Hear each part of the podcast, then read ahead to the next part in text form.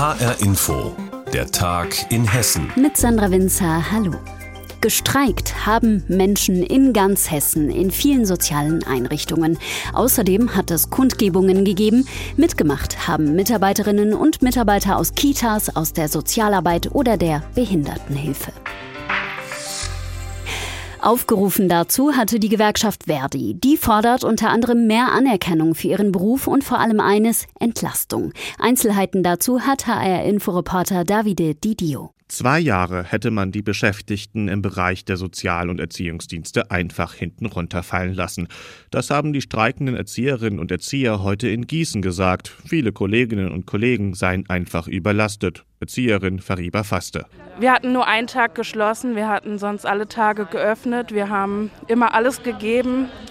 Wir haben uns mit Eltern rumgeschlagen, wir haben uns mit der Politik rumgeschlagen. Wir sind ja am Ende gewesen und äh, wir haben versucht, immer trotzdem 100 Prozent zu geben. In ganz Hessen hat die Gewerkschaft Verdi heute und morgen zu Streiks aufgerufen. Hintergrund sind die aktuellen Tarifverhandlungen im Sozial- und Erziehungsdienst. Die Hauptforderungen mehr Wertschätzung für den Beruf, mehr Entlastung für Beschäftigte durch mehr Personal und mehr Geld. Streikende Erzieherin Lea Häuser. Vor allen Dingen die letzten zwei Jahre, die waren sehr, sehr schlimm stellenweise, einfach weil die Anerkennung auch gefehlt hat. Wenn man es in den Medien mal so beobachtet hat, die Schulen, die waren immer ganz oben auf der ähm, Treppe und wir so gar nicht. Wir sind komplett hinten runtergefallen. Da ging es um den Präsenzunterricht und was mit uns war, hat so gar keinen interessiert. Über all diese Fragen, wie zum Beispiel mehr Gehalt, verhandelt Verdi derzeit mit der Vereinigung der kommunalen Arbeitgeberverbände. Dort stoßen die Forderungen der Gewerkschaft auf wenig Verständnis. Zum Beispiel sei ein höheres Gehalt unfair gegenüber anderen Berufen im öffentlichen Dienst. Denn mehr Geld würde heißen, dass die durchschnittlichen Gehälter von Erziehern zum Beispiel über denen von Meisterinnen oder Technikern liegen würden. Also Berufe, die zur Ausbildung zusätzliche Fortbildungen benötigten. Dieses Argument will die tarifpolitische Leiterin für Sozial- und Erziehungsberufe bei Verdi Hessen, Christine Ideler, aber nicht durchgehen lassen. Allein wenn wir uns die Zahlen anschauen, dass ja ähm, die Sozial- und Erziehungsberufe auch klassische Frauenberufe sind und eben wirklich im Verhältnis zu anderen vergleichbaren Berufen schlechter verdienen. Wir haben ErzieherInnen, die sind von Altersarmut bedroht, obwohl sie sehr viel gearbeitet haben ihr Leben lang. Wir haben SozialpädagogInnen, die können gar nicht bis zur Rente arbeiten, weil sie eben aufgrund der belastenden Arbeitssituation gar nicht bis zur Rente durchhalten können. Der nächste Austausch von Argumenten findet Mitte Mai statt. Dann treffen sich die Arbeitgeber wieder mit der Gewerkschaft. Solange stehen die Zeichen bei Verdi auf Streik. Streiks in Hessen in vielen sozialen Einrichtungen. Davide Didio berichtete. Viele Menschen, die aus der Ukraine geflüchtet sind, sagen, sie wollen so schnell wie möglich Arbeit finden. Die Stadt Taunusstein im Rheingau-Taunus-Kreis hat deshalb jetzt ein Jobportal für Ukrainerinnen und Ukrainer gestartet. Unternehmen aus der Region geben dort ihre offenen Stellen an. Geflüchtete können sich ganz einfach auf dem Smartphone durch den Stellenmarkt klicken. Theoretisch. Doch so ganz einfach ist das nicht, sagt die Bundesagentur für Arbeit, denn die Menschen brauchen eine Arbeits- und Aufenthaltserlaubnis und ihre Abschlüsse müssen anerkannt werden. Birgitta Sühling mit Einzelheiten. Es geht ganz einfach. Ukrainer Connect heißt das Stellenportal. Portal. Zur Begrüßung weht auf dem Bildschirm eine blau-gelbe Flagge und es heißt Willkommen in drei Sprachen, Ukrainisch, Deutsch und Englisch. Mit wenigen Klicks auf dem Smartphone, Tablet oder Laptop können Geflüchtete sich anschauen, welche Arbeitsstellen gerade in Taunusstein und Umgebung zu haben sind. Robert Rustler von der Wirtschaftsförderung. Von durchaus hochqualifizierten Stellen bis aber auch hin zu, zu Aushilfsstellen, zu, zu Teilzeit, zu Minijobs ist die ganze Bandbreite abgedeckt. Seit gerade mal drei Tagen ist das Taunussteiner Jobportal online. Die Resonanz der Unternehmen aus der Region ist groß. Adrian Huth sieht müde aus. Er hat sein Tagewerk morgens um 10 Uhr schon geschafft. Seit Mitternacht war er in der Backstube. Der Juniorchef der Bäckerei Huth mit sieben Filialen im Untertaunus packt selbst mit an, weil viele Mitarbeiter wegen Corona ausfallen. Wir suchen in allen Bereichen Mitarbeiter, Backstubenhilfe, Bäcker, Konditoren, Verkäufer, Verkäuferinnen. Adrian Huth hat die Gelegenheit gleich genutzt, seine offenen Stellen in dem Jobportal einzutragen. Lust auf Arbeit vermitteln viele Geflüchtete. Trotz allem, was sie durchgemacht haben, wollen sie sich einbringen. Der 17-jährige Seri Plugarirov etwa hatte vor seiner Flucht eine Ausbildung zum Koch angefangen. Die würde er gerne in Deutschland fortsetzen. Ich möchte gerne Koch werden, vielleicht ganz generell Koch oder Patissier. Pastry Chef. Doch dabei sind einige Hürden zu meistern, dämpft Angela Köth überzogene Erwartungen. Sie ist die Pressesprecherin der Arbeitsagenturen in Hessen.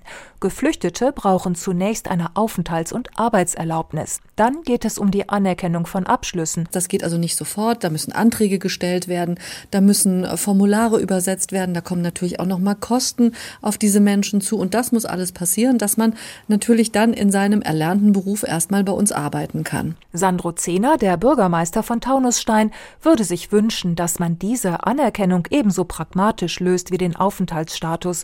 Unter den Geflüchteten, überwiegend Frauen, sind Fachkräfte wie Krankenschwestern oder Erzieherinnen. Gerade die braucht jede Kommune, sagt er.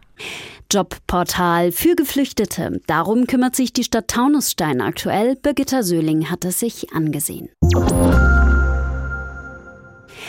Techno-Beats an der Frankfurter Hauptwache mitten in der Innenstadt. Das ist neu und hat auch einen Grund, denn damit und mit einem feierlichen Festakt in der Paulskirche unter anderem ist in Frankfurt das neue Museum für elektronische Musik eröffnet worden. Das MOMEM steht kurz für Museum of Modern Electronic Music. Die Eröffnung wurde in den letzten Jahren zigmal verschoben.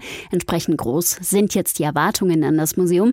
Es zeigt die elektronische Clubmusik in ihrer ganzen Breite, von der Geschichte bis in die Gegenwart. Und im Fokus bei der Eröffnung natürlich DJ Sven Feeth. Mehr über das neue Museum weiß HR-Inforeporter Martin Kersten. Elektriker, Salsa. So ging das damals los. 1986. Electrica Salsa platzt mitten in die feierwütige Clubszene der 80er Jahre und Sven Fett ist ganz vorne mit dabei. Im Dorian Gray am Frankfurter Flughafen steppt der Bär, der junge Typ aus Offenbach, fällt dort schnell auf, auch wegen seiner spontanen Tanzeinlagen am DJ-Pult. Der Sound of Frankfurt wird zu einer Keimzelle der Technomusik Made in Germany. Diese und andere Geschichten der elektronischen Clubmusik sollen jetzt im Frankfurter MUMEM erzählt werden. Ein weltweit einzigartiges Projekt, wie Museumsmacher Alex Azari betont. Es gibt Museen für Rock, für Rock'n'Roll, für Punk, für alles Mögliche. Aber für elektronische Musik, für Clubkultur gibt es das wirklich noch nicht. Das MoMEM startet mit einer großen Sonderausstellung zu Sven Fett. Eine Verengung des Blickwinkels auf eine Person oder eine bestimmte Szene soll damit aber nicht verbunden sein, betont Azari. Wir wollen schon so diese ganze Entwicklung zeigen, also auch die verschiedenen Genres aufzeigen. Also es wird insofern nicht nur ein Technomuseum, sondern es soll ein lebendiger Ort werden. Trotzdem, die Eröffnungsausstellung ist vor allem ein großes multimediales Porträt von Sven Feth, ja eine Huldigung an ihn und sein Werk. Lichtskulpturen des mit ihm befreundeten Künstlers Tobias Rehberger und Fotografien von Andreas Gurski lassen den Spirit seiner Musik sichtbar werden. 32 Monitore ergießen eine Bilderflut über den Betrachter und über eine Virtual Reality Installation spricht der Zeremonienmeister selbst zu uns. Das ganze Museum ist designerisch der Ästhetik und Formensprache eines Techno-Clubs nachempfunden.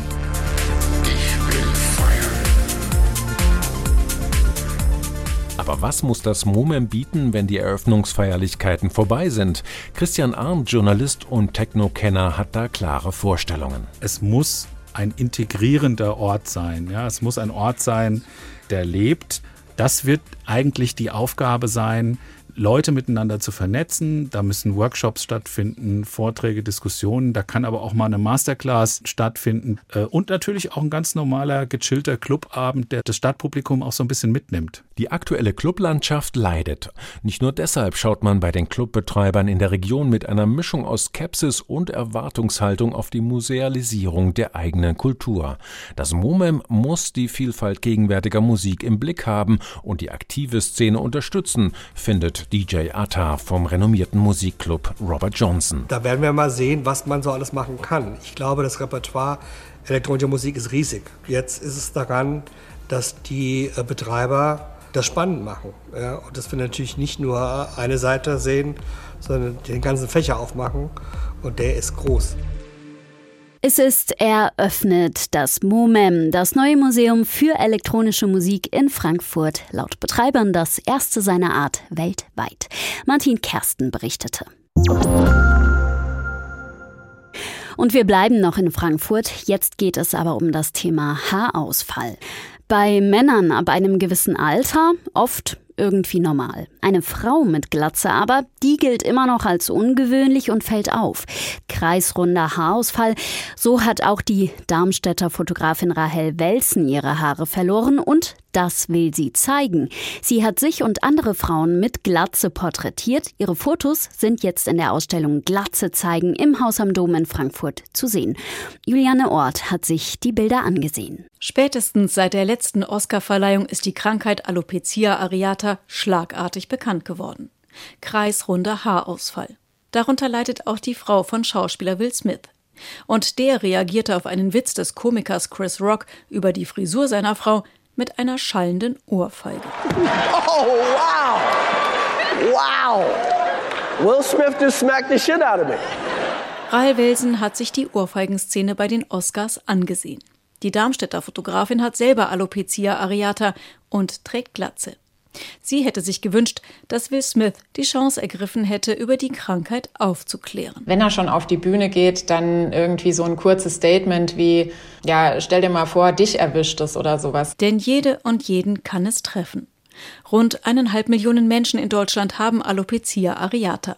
Die Ursache ist unklar, aber vieles deutet auf psychische Belastungen hin. Gesichert scheint, dass das Immunsystem gestört ist und Entzündungen das Haarwachstum verhindern. Rahel Welsen entschied sich, ihre restlichen Haare nicht länger unter Mützen zu verstecken, sondern sie abzurasieren. Das war für mich eigentlich im Nachhinein betrachtet das Beste, was ich tun konnte. Also ich musste mich nicht mehr verstecken und damit war auch meine Angst weg. Rahel Welsen findet sich auch ohne Haare schön. Aber sie wollte wissen, wie andere Frauen empfinden, wenn die Haare ausfallen. Deshalb fing sie vor etwa fünf Jahren damit an, Frauen mit Glatze zu porträtieren. 21 sind es inzwischen und zu jedem Bild gibt es eine Geschichte. Die 20-jährige Vanessa beschreibt darin ihren Weg. Am Anfang war es total schwer für mich, weil ich nicht wusste, was mit mir los ist und warum ich meine wunderschöne Löwenmähne verlieren musste. Ich stand oft vor dem Spiegel und weinte, weil ich mich so einfach nicht schön fand. Im Gegenteil, hässlich. Mich so zu akzeptieren, neu selbst zu lieben und schön zu finden, brauchte zwei Jahre. Der Weg, die Krankheit und die Glatze zu akzeptieren, kann lang sein. Für Rahel Welsen ist die Ausstellung deshalb auch ein Therapieprojekt. Betroffene sollen den Mut finden, ihre Glatze zu zeigen. Durch dieses fotografiert werden ist es für ganz viele so der erste Schritt, sich mit dieser Glatze auch auf eine andere Art eben auseinanderzusetzen. Und da habe ich jetzt immer wieder auch so die Rückmeldungen bekommen, dass vielen dieser Schritt, damit dann auch in der Öffentlichkeit sich zu zeigen, erleichtert wurde. Und manchmal reicht es auch, die Fotos anzusehen. Rahel Welsen hat schon mehrfach erlebt, dass die Bilder Frauen Mut gemacht haben. Wie auch einer Betroffenen, die glatzköpfig zur Ausstellung in Frankfurt kam. Das war auch wirklich das erste Mal, dass sie sich getraut hat. Und sowas ist für mich natürlich eine super Bestätigung dafür, dass ich ähm, mit dieser Ausstellung das Richtige tue. Es freut mich. Glatze zeigen. Die Ausstellung mit Arbeiten der Darmstädter Fotografin Rahel Welsen ist noch bis Ende Mai im Haus am Dom in Frankfurt zu sehen. Ab und an führt die Fotografin auch selbst durch die Ausstellung. Ja, und das war der Tag in Hessen mit Sandra Winzer. Die Sendung finden Sie wie immer täglich auch als Podcast auf hrinforadio.de und auf hessenschau.de.